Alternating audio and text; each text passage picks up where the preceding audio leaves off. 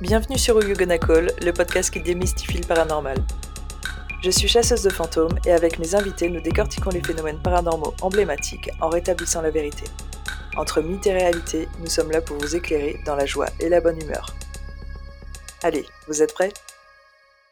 Bonjour à toutes et à tous et bienvenue pour ce nouveau podcast. Aujourd'hui, on se retrouve avec Julie, mon petit toutoun. Coucou Julie, comment ça va? Hey Ça va très bien Oh ma Julie Alors sachez qu'il est très tôt. On enregistre ce podcast, il est très tôt, donc nous sommes à moitié réveillés.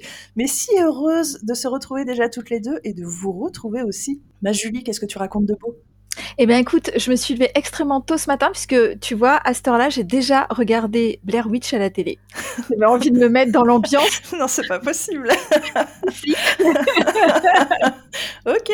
Ah bah là, tu t'es bien mis dans l'ambiance, là, ça va? Eh ben écoute, moi très bien. Traumatisée par le Josh. Non, mais ça va. Attends, j'ai su un peu la morphe que j'ai sous le nez, tout va bien. Tiens, d'ailleurs, j'aimerais bien la visiter cette forêt. Tu vois, même si tu sais que c'est euh, un film, tout ça, j'aimerais bien aller faire un petit tour dans la forêt de Blair Witch. Tu es en train de nous dire que tu nous prépares un ghost hunt à Blair Witch, c'est ça? Mm, Peut-être un petit voyage euh, version Blair Witch sur les pas du film, ça serait sympa, non? Bah, carrément, je signe T'es toujours partante, toi, dans toutes mes aventures, c'est trop bien.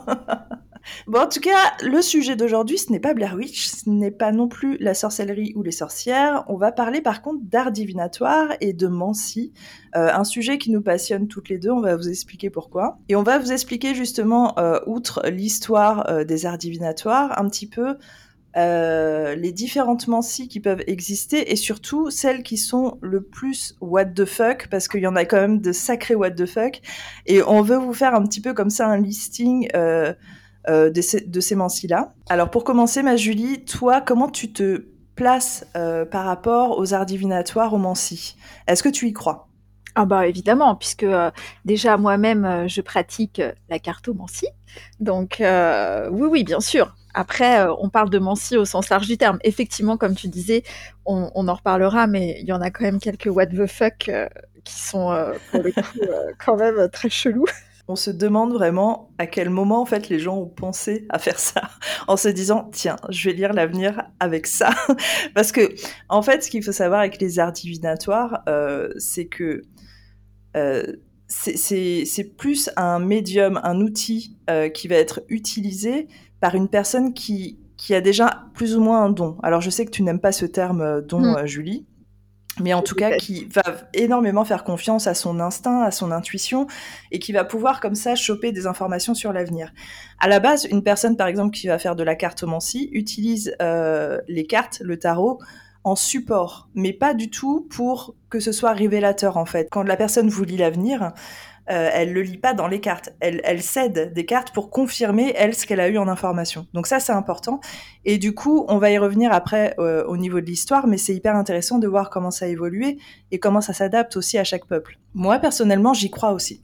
Et j'y crois à mort. C'est-à-dire que pour moi, en fait, je pense vraiment que l'être humain est, est, doté de cette faculté de pouvoir prédire l'avenir. Alors pas forcément sur le long terme, mais euh, le futur proche. On va le voir, par exemple, dans tout ce qui va être euh, précognition, dans tout ce qui va être rêve prémonitoire, que les gens occultent beaucoup, mais il y a quand même beaucoup de gens qui se disent lambda, hein, qui ne sont pas voyants, tout ça, qui vont avoir euh, ce genre de prédisposition. Et en fait, c'est des personnes qui pourraient très clairement euh, pratiquer la mancie parce que ils ont déjà la prédisposition. Mais pour moi, en fait, c'est comme la médiumnité. Je pense que tout le monde en est capable. Et moi, évidemment, c'est quelque chose auquel je crois. Je crois, enfin, de toute façon, pour moi, la notion du temps qu'on a est tellement biaisée que je pense qu'il est tout à fait possible d'avoir des informations sur le passé sur le futur assez facilement. Et moi, du coup, bah, j'y crois et je pratique aussi. Alors toi, tu me disais, tu pratiques la cartomancie. Est-ce que tu pratiques d'autres choses? Oui, ça m'arrive, euh, mais du coup, je, le garde pour après le podcast. Enfin, pour euh, la fin du podcast, on va dire. Tu me fais peur parce que j'ai peur que ce soit une démentie what the fuck? Pas du tout. Et j'ai peur du coup que tu me demandes de participer. oh là là, mais attendez, vous comprendrez à la fin du podcast pourquoi. Euh, D'accord. Je fais une aparté quand même, mais avec en, travaillant sur ce podcast, j'ai appris euh, quelques mancies qu'il va falloir absolument tester parce que vraiment c'est ah, oui. voilà, tellement bizarre. Tu me fais toujours peur. Ok, et bah euh, c'est vrai que moi aussi, du coup, évidemment, j'ai bossé aussi sur les Mancy parce qu'après on va se faire un ping-pong justement des des Mancy what the fuck. Et, euh, et moi j'en ai découvert quelques-unes qui m'ont donné envie de bah, que j'aimerais essayer, mais d'autres pas du tout. Euh, pour en revenir justement à toi, à partir de quand tu as commencé Enfin, quel a été le déclic pour que tu te mettes à la cartomancie bah, je j'en ai pas eu puisqu'en fait euh, c'est un peu, euh, enfin j'en ai pas eu. C'est un peu familial, on va dire. Euh, mais bon, je à l'adolescence, on va dire. Allez, je me suis mis à pratiquer mmh. à outrance, bah parce que moi j'ai été élevée aussi avec Charmed, Buffy, machin, tout ça là, toutes ces sorcières un peu badass et que c'était aussi très très à la mode quand j'étais mmh une jeune ado, on va dire. Ouais. Et, euh, et du coup, euh, j'ai commencé en fait ici à pratiquer un peu plus à outrance, on va dire. Et depuis, tu pratiques toujours, on est d'accord hein Depuis, je pratique toujours, ouais, évidemment. Tu, tu fais des tirages euh, aux gens, toi, je crois. Hein ça m'arrive, c'est quand j'ai le temps. c'est ça, faut plus trouver le temps. C'est un peu comme les poupées, quand tu as le temps. Euh, ok, ça marche. Euh, moi, j'ai commencé aussi très jeune. Alors, je pense que le déclic, il est souvent à l'adolescence, hein, pour beaucoup de gens. Euh, moi, en fait, je ne sais pas si je en ai déjà parlé sur ce podcast, mais moi, je suis issue de la communauté des gens du voyage. Et du coup, ma grand-mère, en fait, m'avait appris très jeune la chiromancie. Euh, et, je trouve d'ailleurs que c'est quelque chose de fascinant. Hein. On en a parlé dernièrement, toi et moi, et j'avais regardé un petit peu tes lignes de la main. Donc, ce sont les, la chiromancie, ce sont les lignes de la main. Et c'est vraiment, vraiment fascinant, les lignes de la main, parce que euh, déjà, la première chose que moi, on m'a appris et que les gens ne savent pas forcément, c'est que les lignes de la main évoluent. Et ça, ça en dit long, parce que déjà, pour les gens qui pensent que le destin est scellé à la naissance, euh, moi, déjà, ça me confirme plutôt que c'est un continuum et qu'en fait, que selon les choix qu'on va prendre, eh bien la vie euh, derrière va changer, le futur va changer, et du coup ça se ressent au niveau des lignes de la main.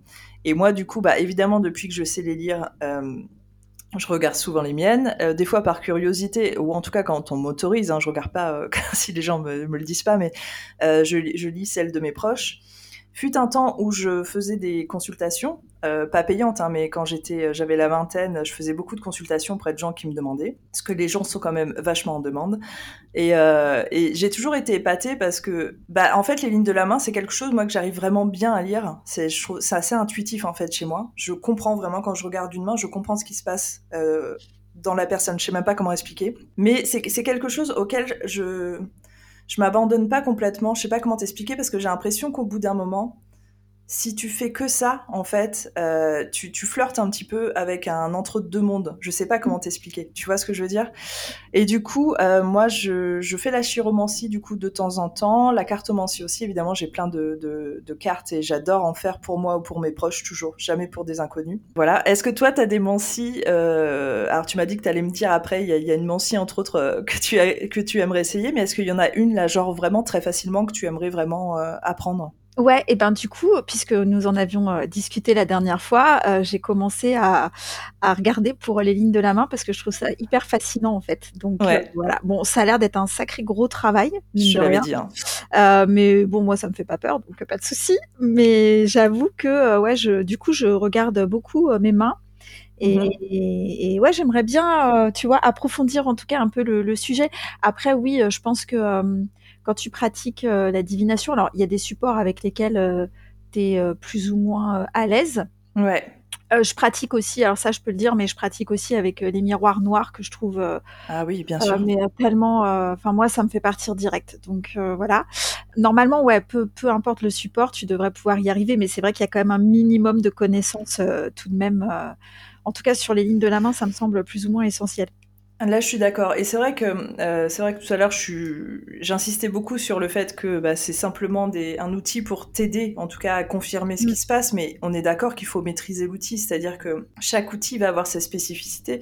Que ce soit euh, un mage qui utilise des coquillages, en fait, la façon dont vont tomber les coquillages signifie quelque chose. Quand tu utilises des cartes, il faut que tu comprennes quand même la signification des cartes. Et d'ailleurs, c'est pas si évident que ça. Hein. Quand tu commences à te mettre euh, au tarot, à la cartomancie, tout est. Euh, d'ailleurs, il y en a qui vont très loin. Hein. Ils vont dans chaque détail au niveau des cartes. Euh, et la chiromancie, c'est pareil en fait. Moi, en plus, je t'ai expliqué. Hein, C'est-à-dire, on a beau m'avoir appris, je sais qu'il manque énormément de choses que j'essaye d'apprendre par moi-même. Euh, mais au niveau de la main, tout est important. Il n'y a pas seulement les lignes. Il y a la la texture de la main, comment la main est, faite, la forme qu'elle a, la forme des doigts, la forme des ongles, ça va hyper loin en fait si tu veux faire une consultation complète. Mais c'est fascinant, c'est fascinant parce que tu te dis que finalement, ça a porté de tout le monde en fait. Si quelqu'un n'a pas envie d'aller acheter un jeu de cartes ou des runes ou peu importe, il prend sa main, et dans sa main, il y a l'avenir, en fait. Et moi, je trouve ça fou. Je trouve ça incroyable, en fait, de se dire que si tu as déjà quelques notions, au niveau de ta main, tu sais déjà ce qui va se passer, ou ce qui s'est passé, en fait. Et, euh, et, moi, ça me fascine. C'est pour ça que j'essaye de renforcer ça. Et je suis très contente euh, que, tu, que tu commences à apprendre. On va pouvoir se faire des petits, euh, des petits tirages.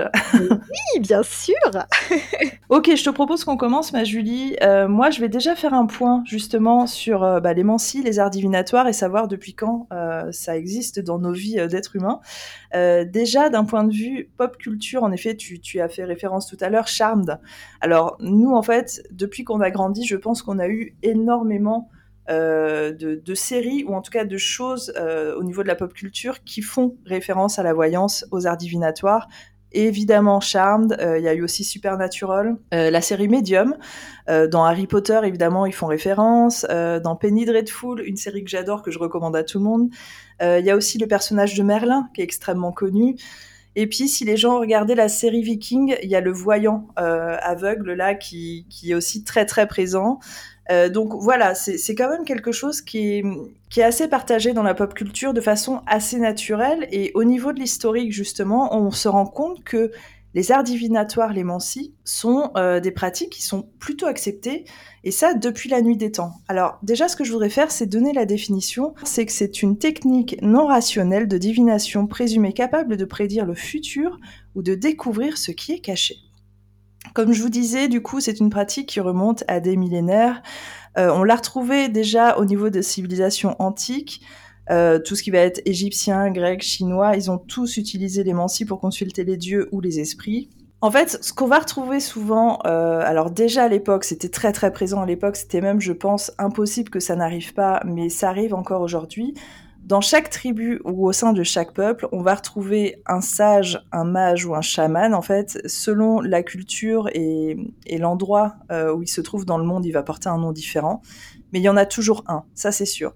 Sa position est très importante. C'est pas quelqu'un qui est au bas du peuple, c'est quelqu'un qui est juste euh, sous le souverain. Et justement, sa présence est là souvent pour euh, aiguiller euh, le souverain, l'aider à prendre des décisions. Alors quand je dis souverain, ça va être un roi, un président, peu importe, qui va venir le consulter très fréquemment.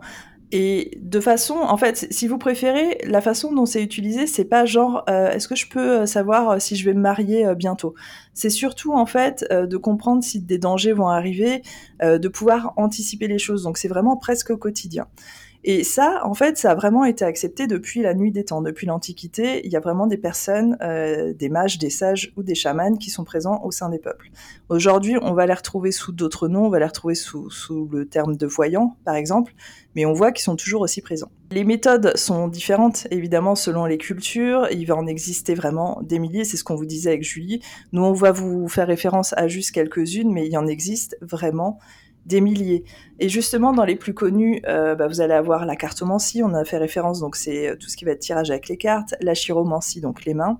La catoptromancie, c'est donc euh, la divination avec les miroirs. La bibliomancie, que j'aime bien utiliser aussi, c'est la divination avec les livres. Caféomancie, ça va être dans le mar de café. Cristallomancie, en utilisant des cristaux. Et euh, une mancie que beaucoup beaucoup de gens utilisent sans le savoir, c'est l'oniromancie, c'est donc utiliser l'interprétation des rêves. Vous pouvez vous en douter, quand est arrivé le christianisme, tout ceci euh, est devenu euh, un petit peu les pratiques du diable. Hein. C'est des choses qui ont été refusées, voire condamnées à mort. la voyance, du coup, se pratiquait beaucoup dans l'ombre sur toute la partie du Moyen Âge. Ça va revenir un petit peu à la mode à la Renaissance. Alors, on connaît très très bien Nostradamus, qui était en fait l'astrologue de Catherine de Médicis. Et je pense que tu vas y revenir après, ma chère Julie, donc je vais pas trop insister mhm. là-dessus. Il y a aussi Rasputin qui a aussi été très connu, mais je vais aussi te laisser y revenir. Mhm. Et, à l'ère du grand spiritisme, euh, il y a eu évidemment une explosion à ce niveau-là, euh, d'un point de vue général, mais en tout cas tout ce qui est voyance, tout ça, c'était euh, à la mode. Et en fait, depuis, bah, ça n'a pas tari. Il faut se dire, en fait, qu'en France, à ce jour, un Français sur cinq consulte ou a consulté un voyant. C'est énorme. Il y a 100 000 professionnels en France, 15 millions de consultations et 3 milliards d'euros qui sont engendrés tous les ans dans le domaine de la voyance. Ouais, c'est énorme en fait. Mais en tout cas, on se rend compte qu'il y a une grosse démocratisation euh, de la voyance du coup en France et que tout le monde s'y met. On va voir par exemple très facilement à la Fnac, à Cultura, euh, des pendules, des runes, des tarots que les gens vont en acheter très facilement, qui vont pratiquer chez eux ou avec leurs amis. Et déjà, même toi et moi, on se dit qu'on voilà, on a commencé à l'adolescence, on a trouvé très facilement hein, nos, nos cartes, tout ça. Euh, il y a une grosse démocratisation. Il y a aussi beaucoup de gens qui proposent des consultations maintenant via les réseaux sociaux, mais vraiment énormément. Et même maintenant, les voyants, donc ceux qui font euh, de la voyance en cabinet, proposent aussi des consultations par SMS. Ça va extrêmement loin, ça a énormément évolué et ça attire toujours autant de monde et de fascination. Et c'est ça qui est incroyable en fait, parce qu'on se rend compte que même au niveau bah, des présidents, on va prendre les présidents français, les présidents consultent des voyants. On peut peut-être trouver ça fou, moi je trouve ça génial et intelligent. Et c'est pas trop connu. Euh, bah, par exemple, Macron, on a du mal à imaginer qu'il puisse aller voir un voyant, surtout vu tout ce qui se passe. Mais on sait très bien, par exemple, que Mitterrand euh, avait sa voyante et qu'il n'avait vraiment pas honte de dire qu'il allait voir une voyante.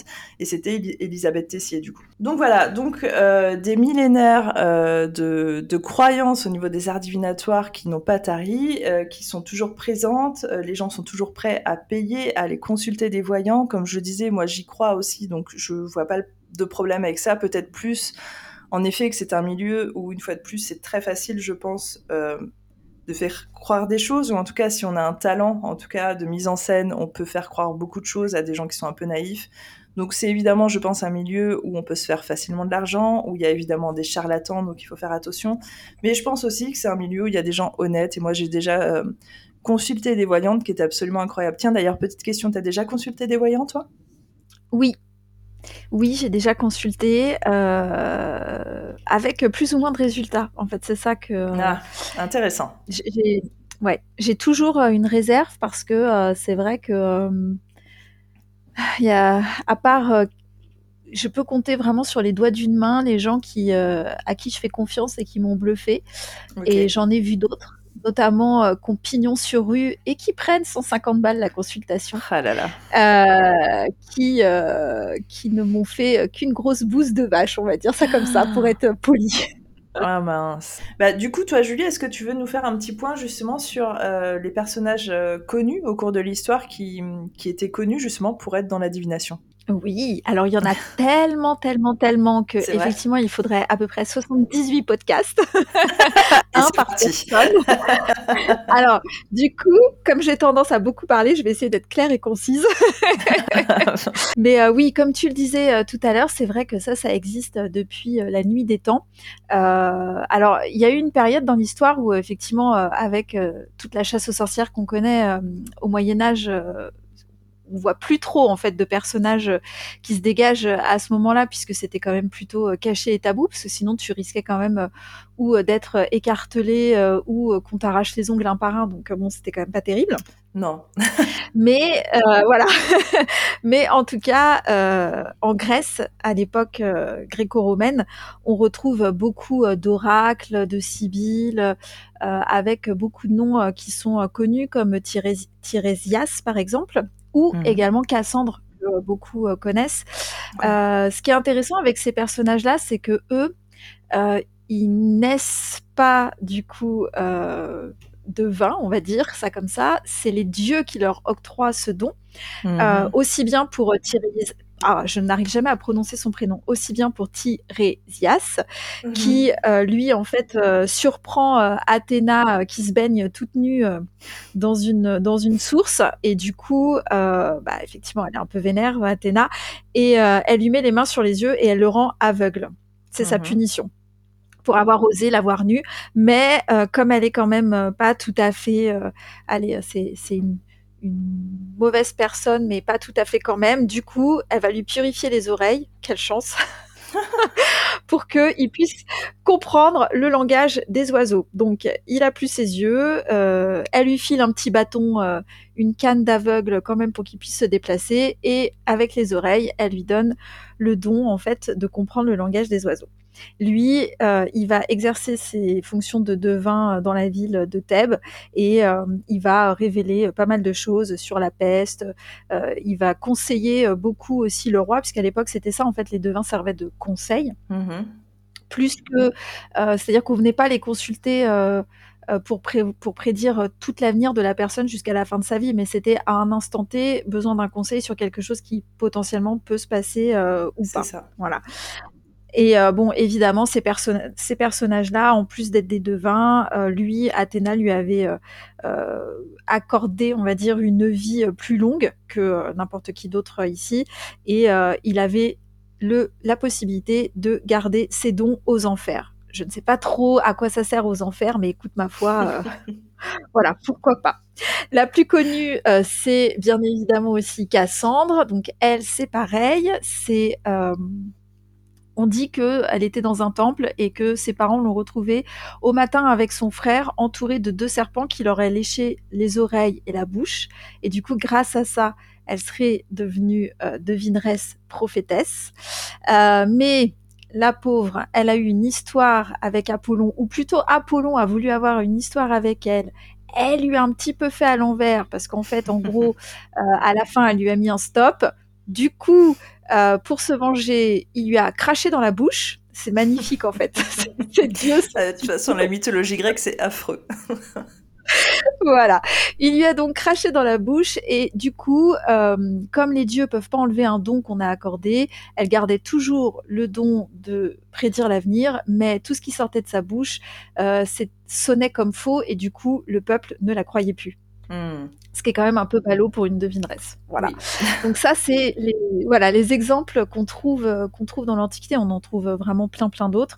Comme je l'ai dit, il y a cette période du Moyen Âge où effectivement, euh, bah, tout ce qui est euh, magie, divination, sorcellerie, enfin tous les mots possibles et inimaginables, c'est complètement tabou puisqu'on en meurt, donc on n'en parle plus trop. Et on recommence après avec notamment un personnage que vous connaissez tous, certainement un des plus connus qui est euh, Michel de Notre-Dame, dit Nostradamus, mhm. évidemment. Euh, tout le monde connaît euh, Nostradamus, donc lui, on est, il naît en 1503, pas loin de chez moi, à Saint-Rémy de Provence. Et il décède à Salon de Provence. Il y a d'ailleurs, honte à moi, je n'y suis, je n'ai jamais trouvé le temps d'y aller alors que c'est vraiment à côté de chez moi, mais il y a sa maison qu'on peut visiter à Salon de Provence. Euh, vous êtes en vacances pas loin cet été, ou enfin quand vous voulez quoi en fait, euh, vous pouvez euh, tout à fait aller visiter sa maison. Il y a ça s'est transformé en super musée et c'est a priori hyper intéressant. Donc, Nostradamus, il a un parcours hyper intéressant parce qu'en plus, il a un parcours qu'on pourrait qualifier de cartésien. Euh, il est euh, apothicaire, euh, mathématicien, médecin, enfin voilà, donc des choses quand même très terre à terre. Et pour autant, tout le monde le sait, il est connu pour l'astrologie et pour être astrologue, en fait, un des grands astrologues des, rois. Nostradamus, on dit que il est, il a une mémoire divine parce qu'a priori, il il se rappelle absolument de tout euh, dès qu'il l'a entendu une seule fois en fait. Donc il a une mémoire assez incroyable euh, et euh, il est surnommé le jeune astrologue, jeune parce que bah, il était jeune et astrologue parce que forcément il expliquait des phénomènes célestes qui à l'époque à l'époque étaient mystérieux encore pour beaucoup de gens, tout ce qui concernait les étoiles, les météores, les astres, etc., etc. En 1550, euh, il va rédiger son premier almanach populaire. Tu sais, les almanachs à l'époque, c'était euh, des trucs de jardinier là. Tu vois ce que je veux dire? Ah oui, oui, petits bouquins, tu sais, où, enfin, il y avait plein de trucs sur euh, les, fleurs, les plantes et tout ce qui concerne ce, type-là. Et en fait, lui dedans, en fait, dans cet almanach, il mettait une une enfilade de prédictions dite astrologique pour l'année, avec un calendrier, avec les lunes, etc., etc. Ce qui à l'époque était quand même euh, bah, c'était une première quoi en fait et euh, il mettait d'autres informations en style un peu euh, énigmatique comme ce dont on va parler après les quatrains qui, qui l'ont mmh. rendu très célèbre et, et d'ailleurs qui était c'était des c'était tellement énigmatique le style qu'il y avait plein de coquilles dans ces almanachs qui publiaient, parce que les éditeurs ne comprenaient pas toujours tout, en fait. Donc voilà. Donc ça, c'est en 1550. Et alors moi, ce que je trouve extraordinaire, je sais que ça n'a rien à voir, mais je le dis quand même parce que voilà, ça m'a complètement. C'est-à-dire qu'en 1550, il rédige un almanach populaire avec des prédictions astrologiques, mais à côté de ça, en 1555, il va publier un traité des confitures. Alors quand même, c'est extraordinaire. D'accord. C'est surtout un traité des confitures, mais ça parle de quoi un traité des confitures? Mais des confitures, réellement? Des, vraies confitures avec des points, des machins, des recettes? c'est génial, incroyable. T'as le traité des sorcières et le traité des confitures, voilà. c'est ça, je trouve ça absolument incroyable, voilà. Et cette même année, en 1555, donc il sort un traité des confitures, mais il sort aussi Prophétie, euh, qui est l'ouvrage qui euh, fait euh, l'essentiel de sa postérité, on va dire, et qui fait qu'on le connaît aujourd'hui. Ces prophéties, c'est, ce sont des, des prédictions perpétuelles comme on les connaît, donc les quatrains que, qui sont euh, hyper connus et, euh, et hyper euh, célèbres pour tout le monde, j'y reviendrai après. ces quatrains-là, c'est ce qu'il a aussi amené en fait à la cour de Catherine de Médicis. Alors Catherine de Médicis, elle était férue de tout ce qui est de oh tout en fait, que ce soit l'astrologie, la divination, la sorcellerie. Ce qui se passe, c'est qu'elle va lire le, dernier almanach euh, de Nostradamus. Et dans cet almanach-là, il avait mis euh, le roi en garde contre, les, contre des dangers. En fait, oh. euh, il avait écrit, en gros, ça donnait le lion Yun, le vieux surmontera. Bon, alors c'est en vieux français, hein, excusez-moi, voilà. En chambélique par singulier d'elle, dans cage d'or, les yeux lui creuera, deux plaies une, puis mourir, mort cruelle. Déjà, c'était quand même vachement gay. Hein, voilà. Mais en gros, en gros, euh, ce quatrain a annoncé la mort d'Henri II et effectivement, Henri II a affronté le comte de Montgomery lors d'un tournoi de chevalerie. Donc le lion Yun, c'est euh, Henri II. Euh, et ils ont un lion en plus comme un signe. Donc voilà. Et Henri II, en fait, il meurt parce qu'il reçoit un morceau de la lance donc du comte de Montgomery à travers son haume et il eut l'œil transpercé dans Cage d'or, les yeux, lui, creuera. Donc creuera, c'est crèvera, hein, bien sûr. Ouais. Voilà, et il mourut dix jours plus tard. Donc ça, évidemment, la petite Catherine, elle s'est dit, hum, tiens donc, il y aura peut-être quelque chose à creuser. Et elle en fera son astrologue officiel. Il s'est fait une place en or auprès de la reine. C'est clair. Tout ce qu'on peut dire, c'est que dans ses prophéties, peut-être qu'il a lui aussi prédit sa mort, puisque il met euh, que de retour d'ambassade, d'eau de roi, mise au lieu, plus n'en fera, sera allé à Dieu, parents plus proches, amis, frères du sang, trouvé tout mort près du lit et du banc. Et il faut savoir qu'effectivement, on le retrouvera mort près de son lit et d'un banc, le 2 juillet 1566, au retour d'un voyage où il avait représenté sa ville auprès du roi, donc une ambassade. Et voilà La boucle est bouclée. Alors, je précise juste quand même, euh, dans ces, dans ces prophéties euh, qui sont très intéressantes, où euh, a priori il est allé, euh, entre guillemets, loin dans le temps, quand j'ai étudié un peu Nostradamus, les quatrains qu'on lui attribue par rapport aux attentats du 11 septembre sont des faux, c'est du fake. Il n'a ah, jamais écrit ça. voilà, je le précise parce qu'en en fait, peut-être qu'on se pose la question et effectivement, il n'a jamais écrit ça. Ça sort de l'imagination de quelqu'un d'autre qui voulait l'attribuer à Nostradamus. Est-ce qu'il a quand même fait euh, des, prédictions sur notre ère qui étaient justes Parce que j'ai l'impression qu'il y en a eu quand même. Oui, alors j'en ai trouvé quelques-unes, mais pas, euh, pas des trucs de, fou. Euh, celle qu'on lui accorde aussi pour la Seconde Guerre mondiale et pour Hitler, a priori, n'est pas de lui non plus. Ah mince. Ouais, je suis désolée de d'enlever cette la fête. je suis désolée, je suis désolée. Bon, par contre, euh, les prédictions de Nostradamus, elles étaient toutes euh, horribles. C'est-à-dire que euh, il a jamais prédit des choses gaies. Lui, il a quand même prédit. alors, est-ce que dans l'avenir, ça sera vrai ou pas? Ça, seul, effectivement, l'avenir nous le dira. Mais il a prédit qu'on finirait tous cannibales, hein, un peu, oh, qu'on se mangerait les uns des autres, parce que la planète allait se détruire, parce qu'il y aurait, effectivement, il a prédit des grands cataclysmes, des canicules, mmh. ce qu'on peut voir en fait aujourd'hui avec le réchauffement climatique de la Terre. Est-ce qu'il a raison? Oui, très certainement. et je pense qu'à l'avenir, c'est pareil. Alors, je ne sais pas si on finira un jour par se manger les uns les autres, mais en tout cas, euh, en termes de cataclysme de, euh, voilà, et de, perdition de la Terre, je pense qu'on n'en est pas loin quand même. Mais c'est vrai que lui, il était quand même pas versé dans les prédictions hyper gaies. C'était toujours euh, sur fond de d'apocalysme.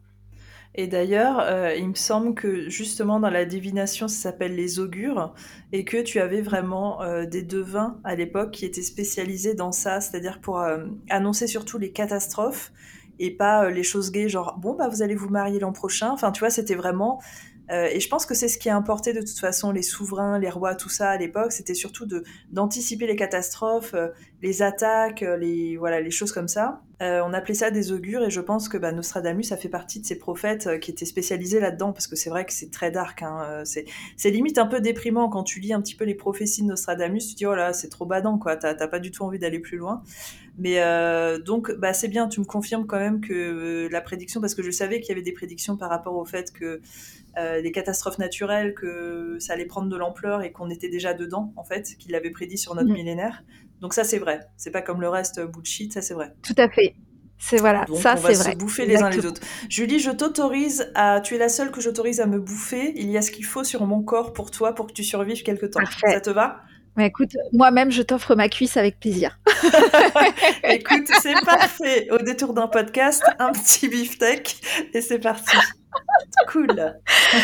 Euh, donc voilà, Nostradamus euh, passe. Comment ne pas parler euh, de cette personne incroyable, très chère à mon cœur, qui est la plus grande escroquerie de la terre entière, qui est Mademoiselle Lenormand? J'en avais déjà parlé au dernier podcast. je l'aime très fort. Mademoiselle Lenormand. C'est vraiment. Euh, euh, j'aime son personnage, j'aime tout ce qu'elle est. Mais quel escroc Est-ce que c'était vraiment une escroc à 100% Elle avait pas, un... elle avait un petit don quand même. Non, alors tu sais que j'aime pas le mot don, donc on va dire que certainement que oui, elle, avait certainement des choses. Elle est aussi sur une époque, la Révolution française, où on voit pas d'un bon œil euh, les gens comme elle les cartomanciens, les cartomanciennes. Euh, c'est pas c'est pas très bien vu. D'ailleurs, il y a un arrêté hein, qui interdit euh, la divination, les prédictions, etc., ah etc. Et mm. je pense qu'elle va connaître à peu près toutes les prisons de Paris ah et même de Belgique de cette époque-là. Ouais, elle est même elle a même fait un petit tour euh, par la Bastille. Et c'est d'ailleurs dans une de ces prisons où elle a rencontré Joséphine, l'épouse de Napoléon. Mmh et euh, c'est grâce à son bagou aussi euh, qu'elle s'en sort toujours et elle va devenir un peu la BFF de Joséphine. et, euh, et ouais, et forcément, elle est dans les, elle est dans tous les cercles, Mademoiselle Lenormand. elle est, dans toute la haute société. Euh, Napoléon ne peut pas la blairer. Mais comme c'est la BFF de Joséphine et qu'il aime Joséphine, bah il fait avec, on va dire. Mais il l'aime pas du tout, cette mademoiselle Lenormand. Il trouve que elle s'immisce un peu trop dans les affaires de tout le monde. Bah oui, mais elle est bien obligée. Parce que tu vois, et c'est là où je dis que c'est une escroc, c'est que à force de fréquenter la haute société, elle connaissait tous les petits secrets de tout le monde. Et du coup, c'est très facile quand tu connais les petits secrets d'absolument tout le monde euh, de faire des, des, des, séances ensuite avec des prédictions euh, qui euh, tombent juste, on va dire. Voilà. Mm. Bon, voilà. Et après, je voulais reparler encore d'un autre personnage, effectivement, qu'on connaît un peu de nom, mais peut-être pas forcément pour ses talents de divination, c'est Rasputin. Eh Évidemment. Alors, Rasputin, si vous allez voir, si vous tapez Rasputin sur Google et que vous allez voir sa photo, c'est digne d'un film d'horreur. Vraiment, on dirait tu sais, genre, il me fait penser... russe. Oui, mais il me fait penser, moi, à des, des profils d'alchimistes, quand tu regardes des, des vieilles... Euh, des, des, vieux portraits d'alchimistes, il a vraiment ce profil-là un peu flippant, un petit peu de gars qui est enfermé dans son antre à faire des expérimentations. Il ressemble vraiment à ça, quoi. Euh, je crois que flippant, c'est même pas le bon mot en fait. Il te fout la trouille, le gars. Enfin, vraiment, tu vois, c'est.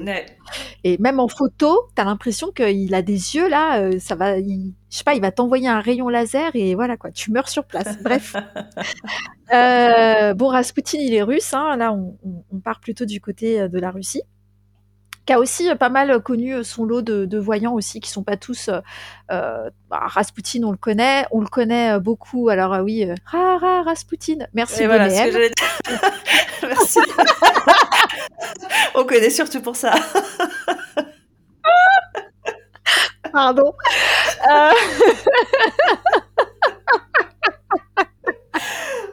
si vous nous écoutez, ne nous remerciez pas, vous allez avoir la chanson dans la tête. Exactement, il est temps de le mettre à fond juste après le podcast. C'est parti pour l'ambiance.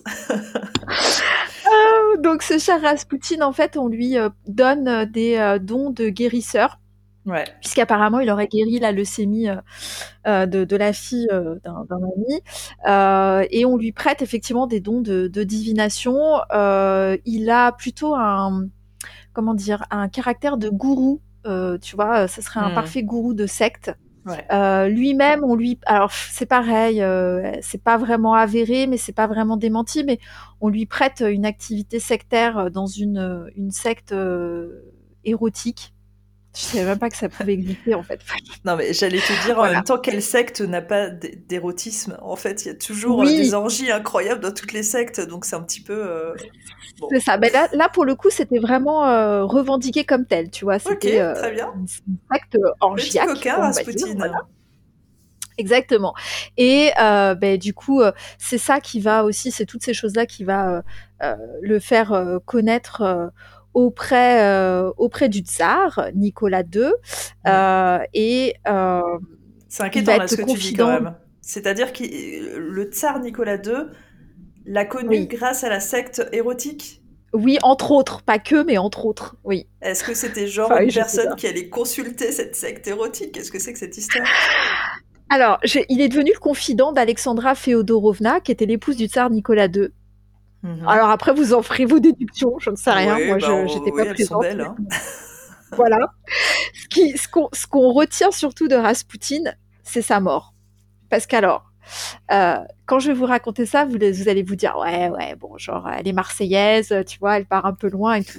Mais donc, comme il était devenu un peu trop proche du tsar et que surtout le tsar écoutait un peu trop les conseils de Rasputin, bien entendu, ils ont voulu le tuer, évidemment, ça c'est la logique des choses.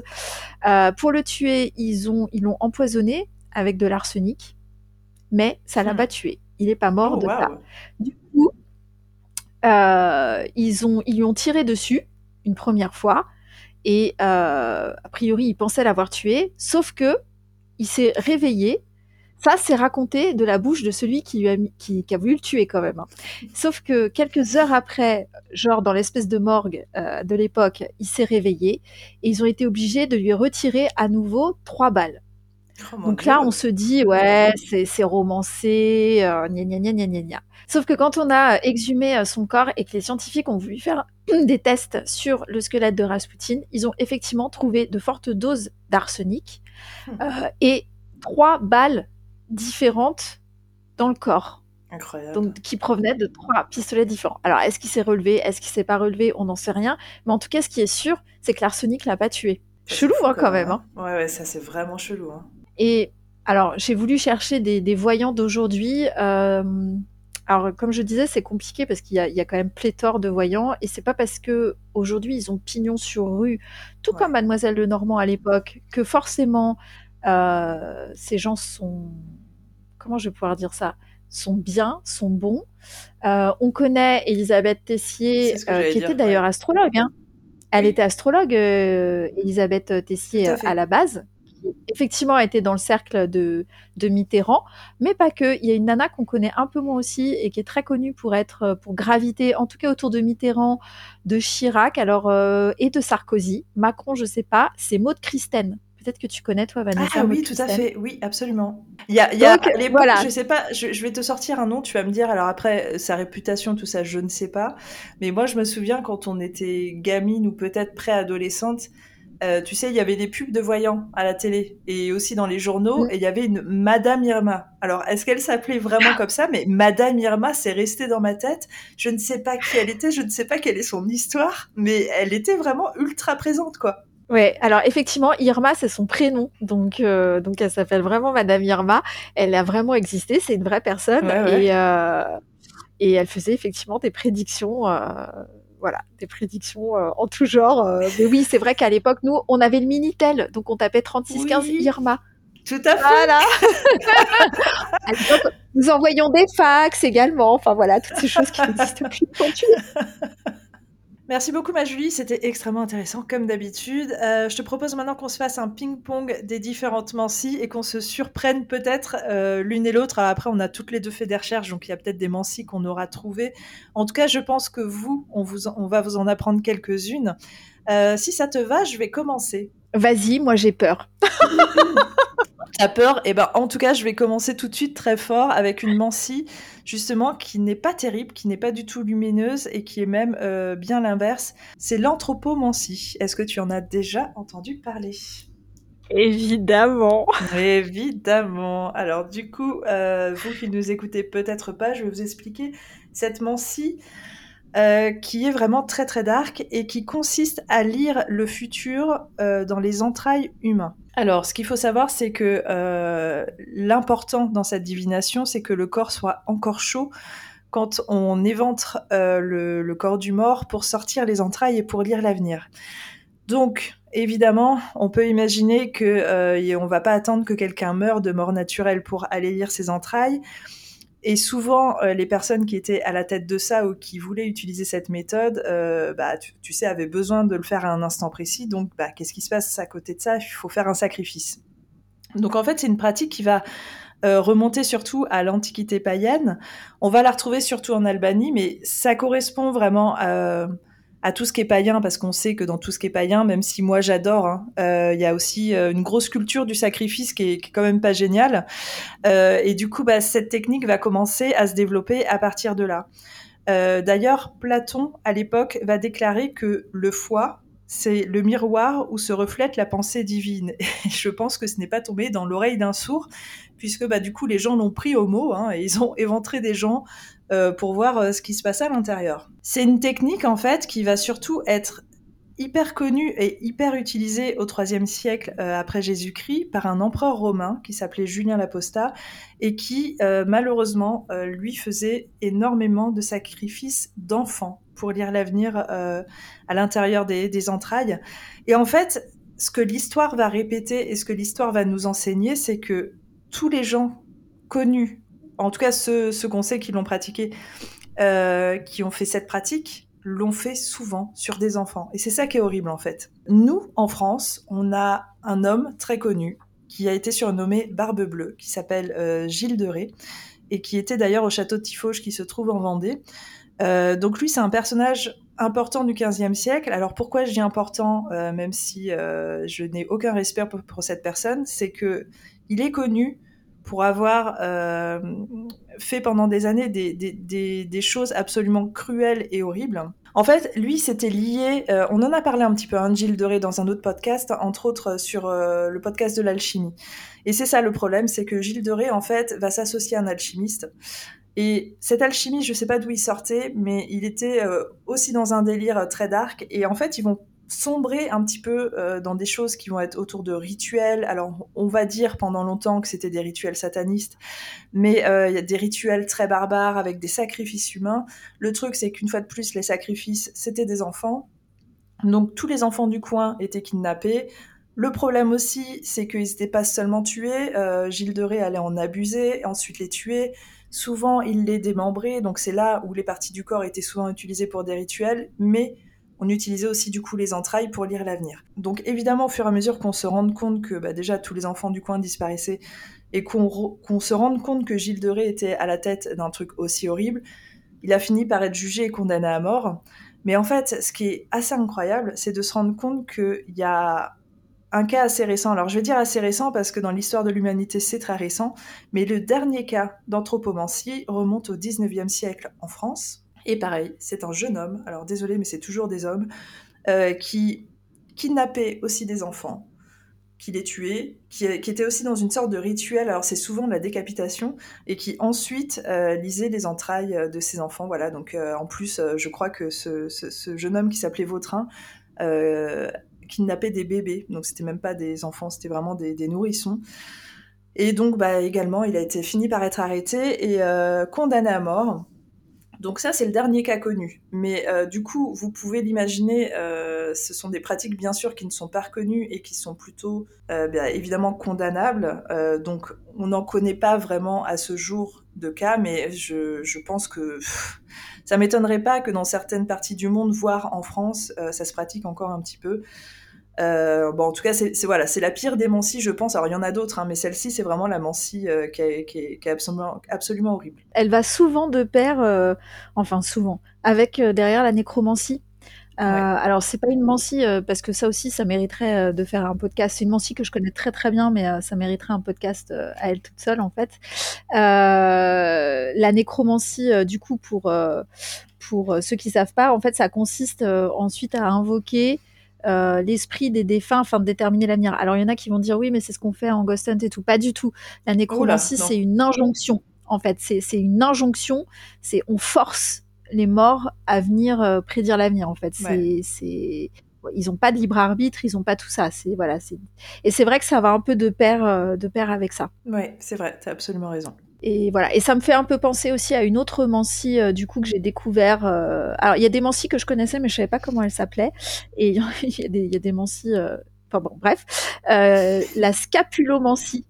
Oh, je ne connais pas. Qu'est-ce que cela? eh bien, ça repose sur l'observation d'omoplates d'animaux afin de prédire l'avenir. D'omoplates, hein, pas, pas autre chose, quoi. Donc les gars, ils lisent euh, l'avenir dans l'omoplate d'animaux. Je trouve ça absolument incroyable, en fait.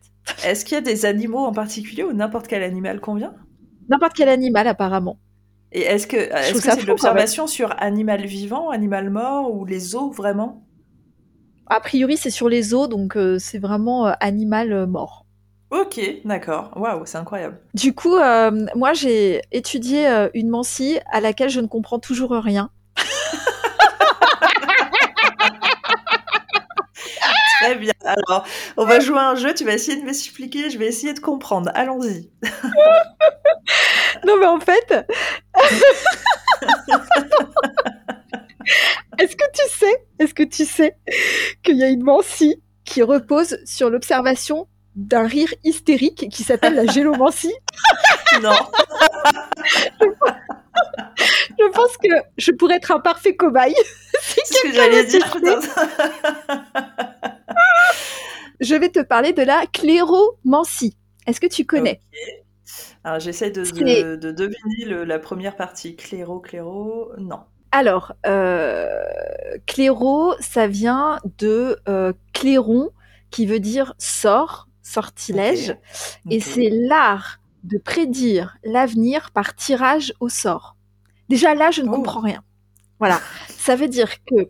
Eh oui, non, non, mais attention, cet, cet art de prédire l'avenir, euh, on se base sur, un, sur le support, c'est le mouvement provoqué par l'homme et dirigé par le hasard puisque donc ça date de l'Antiquité évidemment et que le hasard était considéré comme l'expression immédiate de la volonté divine compliqué. Hein. Déjà, moi, j'étais quand même un peu, ouais. un peu perdue. en fait, alors je vais essayer d'expliquer de comment je l'ai compris. à mon avis, ça va être très compliqué, mais bon.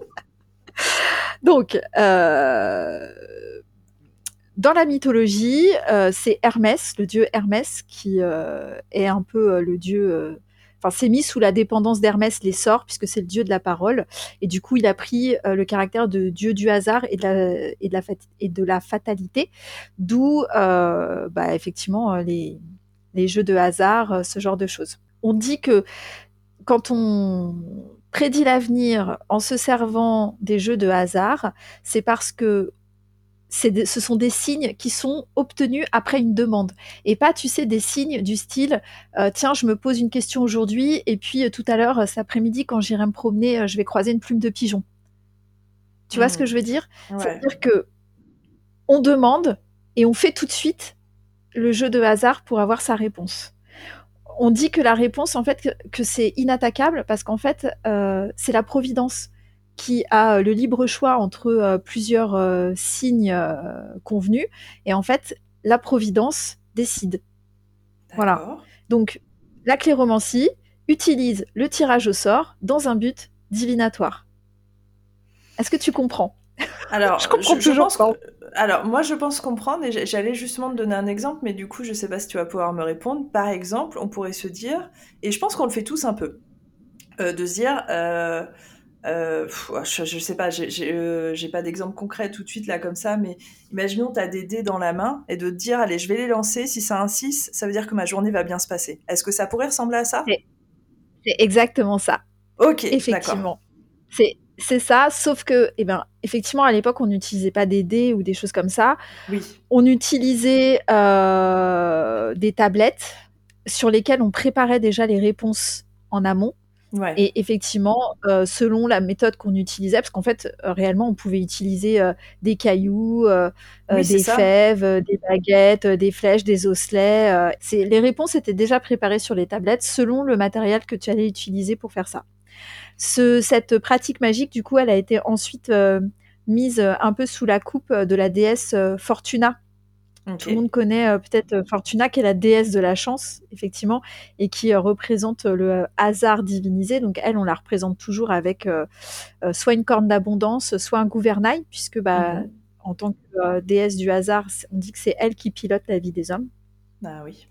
Et donc, euh, donc elle était euh, vénérée euh, par rapport à ça. Souvent, on se rendait dans son temple et en fait, une personne qui voulait consulter l'oracle, bah, elle allait dans le temple de Fortuna. Elle, pré- elle préparait ses tablettes et en fait, elle jetait ensuite sur le sol consacré du temple bah, ce qu'elle voulait, en fait, ses osselets, ses machins. Et ensuite, elle avait ses réponses. Et donc ça, c'était très, très prisé à l'époque, parce qu'en fait, je pense que déjà, c'était euh, très facile d'accès, puisqu'on pouvait Ouais. utiliser n'importe quel matériel. Ça pouvait être des Carrément. baguettes, euh, euh, voilà, ça pouvait être un peu tout et n'importe quoi. À l'époque, donc comme les dieux et les déesses étaient aussi euh, très, très, très importants, le fait de le faire, de demander dans le temple, euh, c'était aussi une façon avant d'obtenir euh, l'assentiment de, de la déesse, en fait. Voilà, Ouais. tu vois, il- tu t'allais voir la déesse, tu lui demandais, elle te disait en gros, euh, ok, vas-y, euh, tu peux euh, faire, tu peux poser ta question, et puis après, tu avais, ta réponse. Ouais. Il y a euh, Cicéron qu'on connaît beaucoup, enfin qu'on connaît Oui. bien quand même dans l'histoire, qui euh, c'est lui qui a beaucoup, euh, enfin qui a démocratisé la cléromancie et qui s'en servait énormément en fait dans la vie de tous les jours. Ok. Voilà un peu ce qu'est la cléromancie.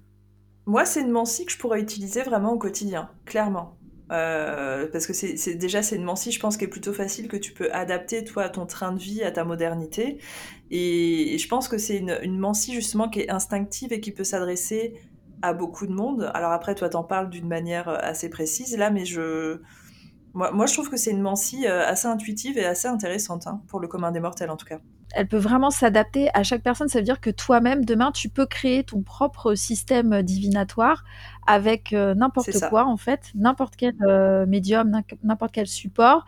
Ça, ça équivaut juste à écrire en amont, effectivement, le résultat de ce que tu peux tirer euh, en y Ouais. mettant toutes les possibilités, oui, non, enfin, tu vois, voilà. C'est ça qui est génial. Ouais. Moi, je vais te parler de la skiamancie. Alors, je pense que tu en as déjà entendu parler aussi. Du tout. Oh, eh ben, écoute, cool. Donc, c'est bien parce que tu m'as fait une petite transition juste avant. Tu as parlé de la nécromancie, euh, comme on le disait, qui est aussi une pratique très noire, qui est reconnue en tout cas parce qu'on sait que ça existe, mais qui n'est pas forcément acceptée et tolérée. La skiamancie, c'est un peu une dérive. Euh, alors, il faut savoir que skia, ça veut dire ombre. Et du coup, à la base, euh, la première fonction de la skiamancie, c'est surtout de lire l'avenir dans la projection du nombre. Alors, à la, base, on prend simplement une personne, on va projeter une source de lumière sur cette personne, et selon euh, la taille de l'ombre, euh, sa position, si, le, si elle est très noire ou un peu moins noire, tout ça, en fait, on va pouvoir lire l'avenir. Donc déjà, moi, je t'avoue, c'est un truc euh, auquel j'aimerais vachement insister parce que j'aimerais bien savoir euh, ce que ça veut dire. J'ai pas réussi à trouver d'infos genre sur euh, bah, si l'ombre est grande, machin, tout ça. Donc déjà, je trouve que il euh, y, y, a tout un enseignement par rapport à ça qui doit être hyper intéressant parce que moi, les ombres, en fait, je sais pas pourquoi ça me fascine depuis toujours. Alors, pas seulement notre ombre, mais en effet, je trouve que les ombres tout court, moi j'en ai vu filer sur des murs des ombres qui m'appartenaient pas et qui appartenaient à je sais pas quel, euh, quel type d'être. Euh, je trouve ça fascinant. Et en fait, c'est une pratique qui, qui s'est surtout développée en Lituanie. et qui a trouvé ses dérives un petit peu partout ailleurs, en fait. Et hum, c'est là où ça va rejoindre la nécromancie, c'est-à-dire que par la suite, quand une personne mourait, euh, un devin, un mage, peu importe son intitulé, euh, allait venir près du corps et allait euh, appeler l'ombre du mort qui était fraîchement mort en fait. Et c'est là où on fait référence du coup à ce que tu disais par rapport à la nécromancie qui est d'obliger les morts à parler, à intervenir. Et en fait, souvent pendant ces pratiques, euh, bah, les ombres comme ça apparaissaient. Il y avait quelque chose de très obscur, très malsain, et, euh, et surtout de les faire parler sur l'avenir en fait. Euh, mais l'idée, c'était toujours euh, d'utiliser un, bah, le corps d'un mort récemment mort, en fait. Euh, ça, c'est, il y a toujours un lien par rapport à ça. C'est pour ça que du coup, c'est très très lié à la nécromancie. C'est une pratique, une fois de plus, c'est très dur. C'est comme les nécromanciens, en fait. On a du mal à déterminer qui ils sont, où est-ce qu'ils font ça. On sait juste qu'ils existent. La schiamancie, je pense que ça se pratique franchement toujours. Euh, moi, c'est pas quelque chose. Moi, j'aurais très très peur de faire euh, appel à quelqu'un qui fait de la schiamancie parce que bah, déjà, je trouve ça hyper malsain euh, de, de, forcer les morts à parler, euh, surtout pour des révélations sur l'avenir, en fait, je trouve ça absolument terrible. S'ils viennent de mourir, tout ça, enfin, il y a rien qui va là-dedans. Et puis surtout, en fait, on fait pas appel aux esprits, on fait appel aux ombres. Tu vois ce que je veux dire? C'est on fait partie, on fait appel à la à la part noire, en fait. Euh, de, de, ce qu'on est. C'est pas la conscience, c'est pas l'esprit, c'est vraiment l'ombre et, euh, et c'est un peu. Je trouve ça vraiment étrange en fait. Je la connaissais pas et, euh, et de, de, prime abord, c'est pas celle vers laquelle j'irais le plus facilement. je comprends. Eh bien, écoute, laissons ça, laissons ça aux autres. Hein, et euh, moi, j'ai une autre Mancy pour toi, si tu veux, qui est juste magnifique et que tout le monde pourra faire. Ah, mais alors, on va vous faire une confidence quand même. Mais quand on a préparé ce podcast, on s'est quand même dit, il faut quand même des Mancy originales. Si c'est pour vous parler de la cartomancie, voilà, ça n'a pas d'intérêt. Bien sûr, bien sûr. J'ai peur. Moi, je vous ai, moi, je vous ai trouvé l'aspermancie. Oh yes On y est, ça y est Après, avec moi, ce qui arrive derrière, c'est bon, les gens, asseyez-vous là, ne mangez pas, ne mangez pas au moment où vous écoutez ce podcast. Alors, c'est parti, la spermancie. la, spermancie, ça va être très très. Alors c'est très rapide hein, parce qu'honnêtement, il euh, n'y a qu'une meuf qui fait ça dans le monde entier et. Euh... Allez, c'est pas vrai. Il y a qu'une personne qui le fait à ce jour? Bah, enfin moi j'en connais une. Enfin, il y en a une qui est connue. Après, certainement qu'il y en a d'autres parce que vu le truc what the fuck, euh, voilà. Donc, euh, c'est Jemima Packington. Euh, c'est une anglaise qui est donc asparamonceur en anglais et donc elle lit l'avenir dans une botte d'asperges. Ah mais j'ai pas du tout, je m'attendais pas à ça là, tu m'as perdu. Ah non, alors je, je sais à quoi tu t'attendais.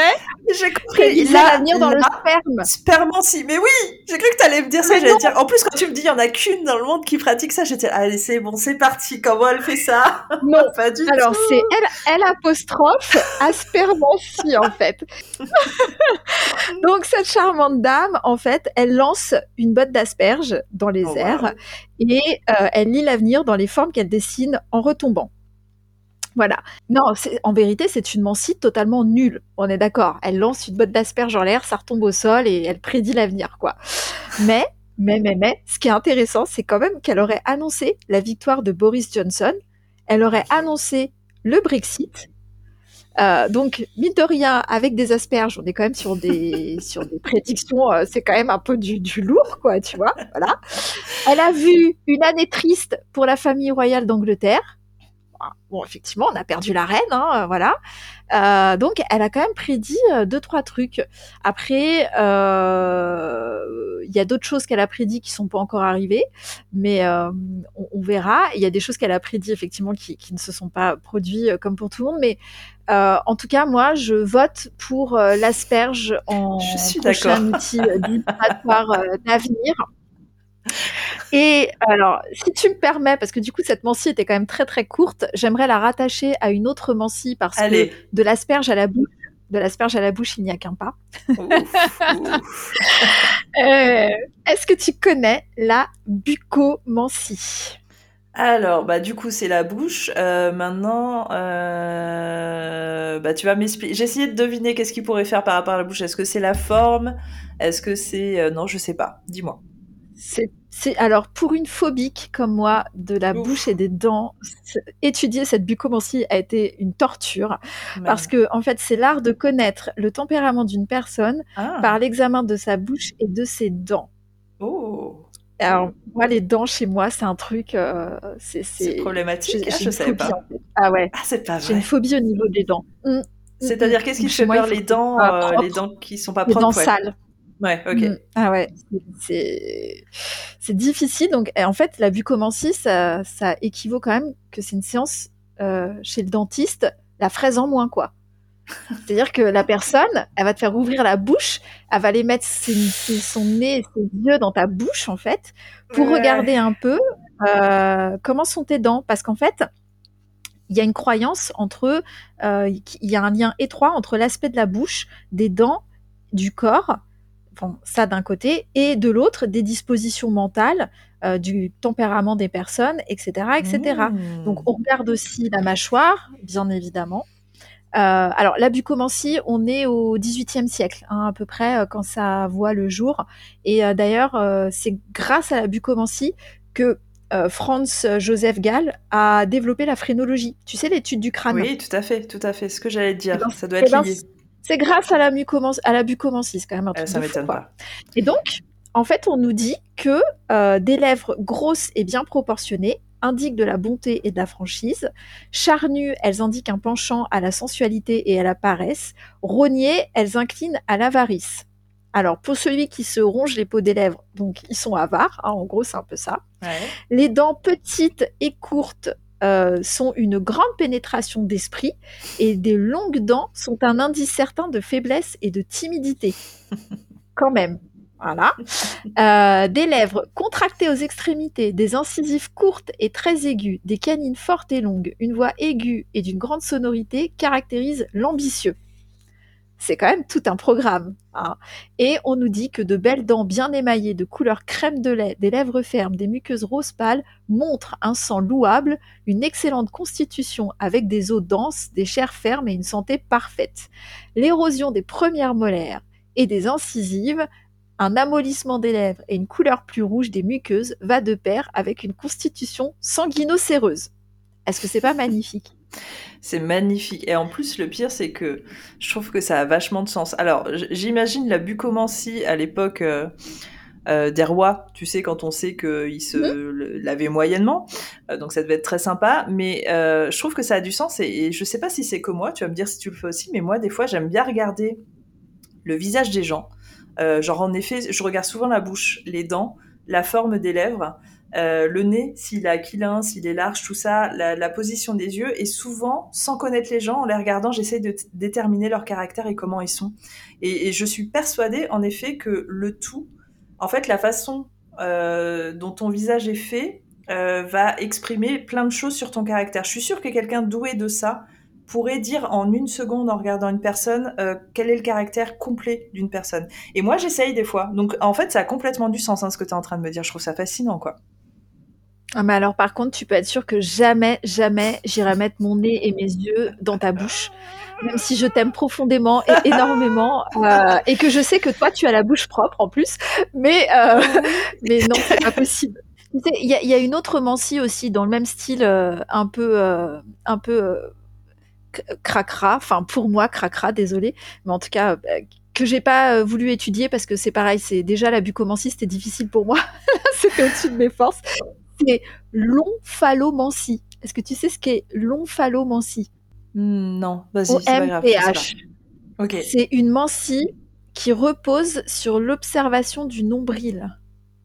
Ah, ah oui, ah, je sais qu'il y a plein de gens qui craignent le nombril, je sais pas pourquoi. Moi, ça va.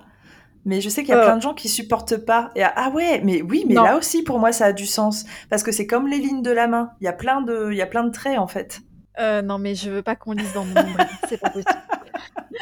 Allez, je te fais ça la prochaine fois. les nombrils. Sauver les nombrils, refuser ce genre de truc. non, bah alors attends, si tu trouves ça dégueulasse, attention, j'arrive avec la mienne. Et là, je pense qu'on ah, va commencer à rentrer dans tout ce qui est, euh, tout ce qui est euh, pas possible. Euh, as-tu déjà entendu parler de la scatomancie Tout est dans le nom. Alors, moi, je, connaissais sa petite copine, l'uromancie. Exactement, c'est sa copine. Donc, comme tu le dis, dans les cacas. Alors, c'est intéressant parce que je vais vous apprendre à vous-même lire dans votre caca. Alors, en vérité, alors comme tu le dis si bien, je vais faire les deux du coup. L'uromancie existe aussi. Alors, ce qui va être intéressant avec l'uromancie, c'est que pendant longtemps, on le sait, à l'époque où la médecine, euh, tu sais, ça a mis un peu de temps à se développer, on utilisait l'urine en fait pour connaître euh, la santé des gens et ça a du sens. Même aujourd'hui, on fait encore euh, des tests urinaires pour plein de choses et ça a toujours été reconnu pour ça. Et du coup, l'urine a été beaucoup utilisée aussi dans la divination parce que il y a des gens, en effet, qui pensent pouvoir lire l'avenir euh, dans un jet d'urine, euh, en observant la couleur, en observant la constitution, s'il y a des dépôts ou pas. ne mangez pas pendant ce podcast. Euh, aussi l'odeur. Et puis le plus terrible, le goût. et donc tu as des gens vraiment qui s'étaient spécialisés là-dedans. Et donc, en fait, la petite copine de l'uromancie, c'est la scatomancie, et c'est un petit peu la même chose que l'urine dans l'utilisation. Il faut savoir que c'est quand même euh, une technique de, divination qui était très populaire à l'Égypte antique, en fait. Hein. Euh, les Égyptiens, euh, j'allais dire, étaient fascinés par le caca, mais c'est un peu ça, parce que leur emblème c'était quand même le scarabée doré, qui est euh, un insecte qui se nourrit euh, d'excréments, de bouse. Donc, euh, donc en fait, ils étaient assez fascinés par ça. Ils utilisaient vraiment tout ce qui était scato pour pour lire l'avenir. il faut savoir que du coup, chacun euh, au petit matin peut procéder à sa petite divination. C'est très simple, il suffit simplement d'avoir la force de regarder dans les toilettes. Mais du coup, je vais vous dire, parce que le plus important surtout, c'est d'aller aux toilettes avant midi. Sinon, si, si vous n'y allez pas avant midi, ça ne fonctionne pas. Mais si vous y allez avant midi, vous pouvez regarder vos selles et déterminer un petit peu ce qui va se passer dans la journée. Alors, si vos selles sont noires, ça veut dire que dans la journée, vous allez devoir prendre une décision importante. Si vos selles sont brunes, a priori, c'est une journée sans surprise, une journée plutôt normale et banale. Si vos selles sont beiges, attention, prudence, il y a quelque chose qui va se passer aujourd'hui, soyez sur vos gardes. Si vos selles sont vertes, euh, turbulence à venir, attention, préparez-vous psychologiquement. Si vos selles sont rouges, là, il n'y avait même pas besoin de prédiction. La prédiction, c'est où vous avez du sang dans vos selles Bah oui, merci, des selles rouges, euh, oui, d'accord. Alors moi, hein, du coup, je vais rajouter parce que c'est pas dit, allez chez le médecin, allez aux urgences parce que du coup, c'est pas normal. Et alors, attention, je ne savais même pas que ça existait. Tu vas me dire si tu en as déjà eu. Si vos selles sont bleues, euh, moi, j'ai jamais eu ça de ma vie, c'est que ça ne va pas très bien. Donc, si vos selles sont bleues, allez tout de suite faire votre contrat obsèque. Alors, vous, pouvez m'appeler. Peut-être pas vivant. Oui, c'est ça. Je pense que vous êtes sur le point de ça ne va pas du tout, du tout les selles bleues. Donc voilà, j'ai trouvé ça rigolo parce que je pense que pour certaines personnes, c'est vraiment réel, c'est vraiment, euh, on, se base vraiment sur tout ça pour déterminer ce qui va se passer dans la journée, alors que maintenant qu'on connaît un petit peu mieux tout ça, je pense que c'est des choses qui étaient faites à l'époque. Tu vois, maintenant qu'on connaît mieux tout ça, on sait très bien que euh, la consistance des sels et la couleur surtout, ça va dépendre de toi, ta santé du jour et de ce que tu as mangé et de plein de choses en fait, mais certainement pas de ce qui va se passer dans ta journée. Maintenant, en effet, on peut jouer le jeu et vous pouvez le faire tous les matins. Donc voilà, si vous avez noté ça, n'hésitez pas à faire votre petite divination euh, autour de l'ascato euh, tous les matins. Est-ce que tu es contente, ma Julie? Bah écoute, après la bouche, le nombril, regardons maintenant les trous du cul, c'est parfait. Donc, évidemment, vous vous dites, attendez, la toutoune, elle nous a pas habitués à ça quand même. Elle nous a habitués à des sorties un peu plus extraordinaires que le oh nombril et, euh, et la bouche. Et évidemment, moi, je vais vous parler de la mancie qui s'appelle la rumepologie et qui est donc une pratique divinatoire qui consiste à prédire l'avenir de quelqu'un en étudiant les lignes de son trou du cul. Oui Quand est-ce que tu me le fais? Oh, bah jamais parce que je reviens au tout début du podcast où tu disais Ah, moi j'ai étudié les mancies, il y en a plein que j'aimerais bien tenter. Et c'est pour ça que je disais Oh là là, j'ai pas envie de savoir. Et eh bien voilà, on y est. J'espère que c'est pas celle-ci que tu veux pratiquer. Pas du tout. Non, tu, moi je pensais plus à des mancies comme l'ornithomancie, enfin tu vois des choses un peu plus euh, un peu plus sympas, un peu plus euh, voilà. Bon, elle est elle est connue cette mancie parce que il y a feu euh, madame Jackie Stallone, eh mère de Sylvester Stallone qui pratiquait en fait cette technique. Alors elle sur son site internet, en fait, elle disait que c'était une pratique qui avait été inventée dans la haute antiquité et que euh, donc on lit euh, l'avenir dans les plis des sillons interféciés. Mmh. Euh, bon, elle disait que les Babyloniens s'en servaient, etc., etc. Tout ça, c'est un peu de la littérature. Nous n'avons retrouvé nulle trace de ça dans, ou que ce soit dans l'histoire, bien évidemment. c'était pas cher, hein, c'était 97 euros pour lire dans les lignes de tes fesses. Bon, au ah. final, c'est moins cher que certains escrocs qui te prennent 150 balles euh, pour lire euh, dans ta main. Quoi. Tout ce qu'elle demandait, c'était une photo de tes fesses bien écartées en format 800 pixels minimum. que demande le peuple? Oh my god, c'est pas possible. Euh, voilà. Bon, alors, y on ne sait pas grand-chose parce que je pense que Dieu soit loué, peu de gens utilisent cette technique euh, dans le monde. Euh, je dis Dieu soit loué parce que, bref, vous m'avez bien compris. Bon, en gros, la fesse gauche, on dit que ça représente l'hémisphère droit du cerveau, donc euh, le centre des émotions, et la fesse droite, c'est la raison, le langage, etc., etc. donc, en gros, ce qu'on pourrait dire, c'est que on observe les plis de vos fesses, on écarte, on machin. Euh, celui euh, qui a la fesse droite, enfin qui se trouve, le pli qui se trouve sur la fesse droite, s'il est long, l'espérance de vie est longue. Donc plus il est long, plus l'espérance de vie est longue. L'arrêt des fesses, elle, elle donne des indications au sujet de la carrière. Donc euh, voilà, une raie qui se prolonge loin vers la droite serait la preuve qu'il y aura du succès au travail. Oh. et du coup, des lignes de fesses symétriques seraient le signe d'un épanouissement. Donc, je vous propose tous de prendre en photo vos fesses et de me dire si effectivement votre raie se prolonge loin vers la droite. J'allais dire de, les envoyer à Julie et elle vous dira si vous allez avoir du succès. N'hésitez pas. ne m'envoyez pas de photos de vos raies des fesses. Sachez tout de même qu'au Scrabble, Rumpologie fait 15 points. Donc si vous, si vous jouez au Scrabble, ah bah, n'hésitez pas, à le ressortir. Voilà, je vais donc vous comprendrez bien que euh, si on vous a soufflé trop de tabac dans l'anus, ça peut quand même euh, faire quelque chose sur votre avenir. Donc faites gaffe et sortez couverts. Moi, je vais inventer la teubomancie. la teubomancie, qu'est-ce que c'est Je vais lire dans les livres. non, t'as pas le droit. Est-ce que ça comprend les veines et tout? Non, on arrête. Allez, c'est fini, ça suffit. Oh my god, stop, arrêtez-nous, arrêtez-nous, c'est pas possible. Bon, écoute Julie, je te propose qu'on arrête là-dessus. ça va beaucoup trop loin. On n'a pas bu, mais en même temps, il est très tôt le matin et c'est peut-être pour ça. Faut pas nous faire faire de podcast le matin. Bon, en tout cas, moi, j'ai trouvé ça malgré tout hyper instructif. C'est hyper intéressant moi, le, les mancies, les divinations, je trouve ça euh, fascinant, c'est sans fin. Je vous invite, euh, vous tous, à, enfin, si ça a un petit peu piqué votre curiosité, à vous intéresser à ça parce que euh, il y en a vraiment, comme je vous le disais, des milliers, des milliers de pratiques et des milliers de façons de voir les choses. Et je pense que plutôt que faire comme tout le monde, aller chercher un jeu de tarot à la Fnac, ça peut être intéressant justement, pourquoi pas, de faire de la cléromancie et de mettre en place votre propre jeu, votre propre façon de faire de la divination. En tout cas, euh, moi, ça me fascine. Moi, j'y crois beaucoup. J'ai cru comprendre que toi aussi, Julie. En tout cas, merci pour tout parce que tu nous as apporté beaucoup d'infos, euh, que ce soit sur les personnages célèbres mais aussi euh, les What the fuck. Euh, on espère que ça vous a plu. Une fois de plus, on vous remercie euh, d'être bah, aussi fidèle, aussi gentil, de nous envoyer tous vos messages, vos partages et tout. C'est trop gentil. Alors, ma chère Julie, si les gens veulent venir papoter avec toi, où est-ce qu'ils peuvent te retrouver?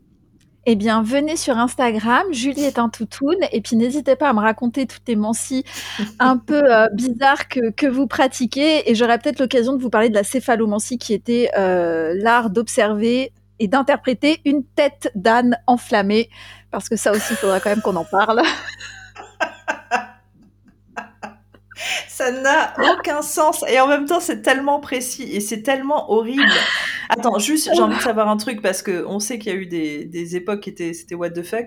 Est-ce que l'âne au moins était mort?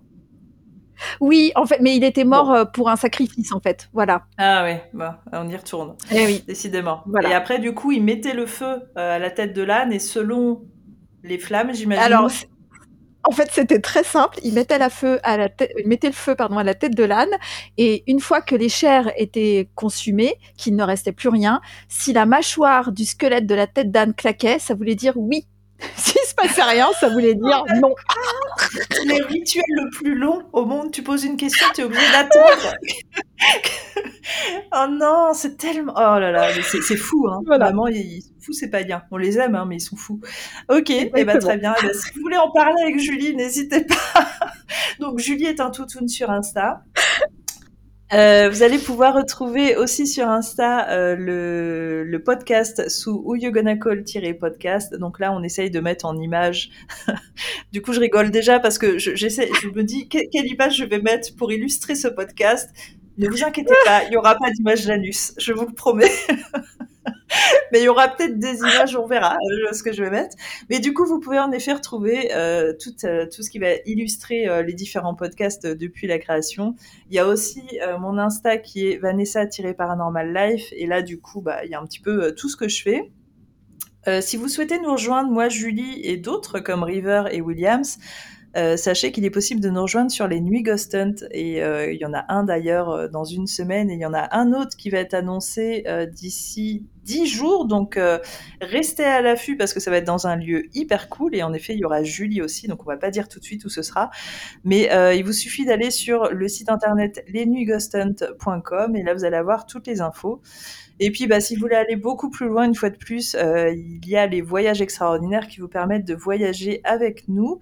Euh, des voyages euh, vont être annoncés dans les semaines, mois à venir, donc n'hésitez pas à surveiller. Et du coup, le site internet, c'est les voyages extraordinaires avec des tirés.fr. Voilà, en tout cas. Merci ma Julie, c'était un plaisir de faire ce podcast au réveil avec toi. Allez, des bisous ma Julie, à très vite et bisous à tous. On vous remercie d'être là. À bientôt. À très bientôt.